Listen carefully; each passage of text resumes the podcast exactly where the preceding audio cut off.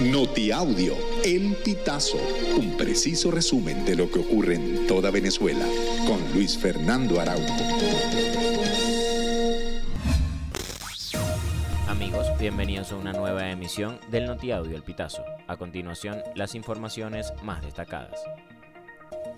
El presidente de la Asamblea Nacional Oficialista, Jorge Rodríguez, convocó a los precandidatos presidenciales y a los partidos políticos a realizar el cronograma electoral para la elección presidencial. A todas y a todos, para este próximo día lunes, y juntas y juntos, elaboremos el calendario electoral, convoquemos la elección presidencial, llevemos al Consejo Nacional Electoral la propuesta de todo el pueblo de Venezuela. La Comisión Interamericana de Derechos Humanos condenó las inhabilitaciones administrativas dirigidas a líderes opositores en Venezuela, señalando que tales acciones son características propias de regímenes autoritarios.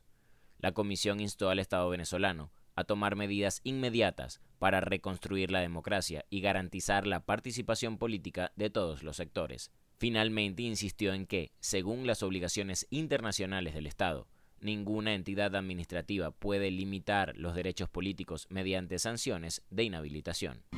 Al menos 70% de los venezolanos rechaza las inhabilitaciones ratificadas por el Tribunal Supremo de Justicia contra opositores, según aseguró el director de Consultores 21, Saúl Cabrera.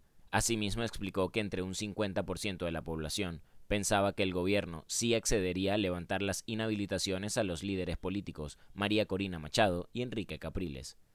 Cabrera agregó que, de acuerdo con las encuestas, María Corina tiene más del 50% de apoyo de la población, mientras que Nicolás Maduro tiene un respaldo del 20 o 30%.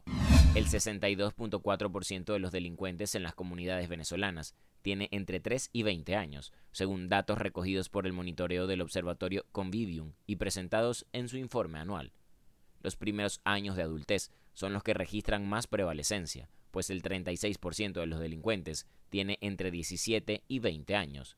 Estos datos se obtuvieron a partir de entrevistas realizadas en comunidades de 15 estados del país, entre los que se encuentran algunos de los más poblados, como Zulia, Miranda, Distrito Capital, Lara, Aragua, Bolívar y Carabobo. Un hombre de 32 años que prestaba servicio como delivery en un restaurante de comida japonesa falleció la tarde del lunes al impactar su motocicleta con la parte trasera de un camión volteo. Las lesiones que sufrió le causaron la muerte de forma instantánea. Al lugar llegaron funcionarios de rescate y policiales a custodiar la escena. El hecho se registró en la autopista de Prados del Este cuando Javier Rafael Barroeta iba a entregar un servicio de comida. El camión estaba accidentado y se encontraba a orillas de la vía. Amigos, hasta que llegamos con esta emisión del Notiaudio El Pitazo.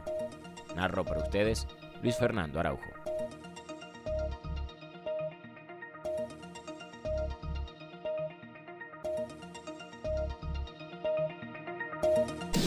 Estas informaciones puedes ampliarlas en nuestra página web elpitazo.net. También recibimos tus denuncias vía SMS o WhatsApp a través del 0414 230 2934.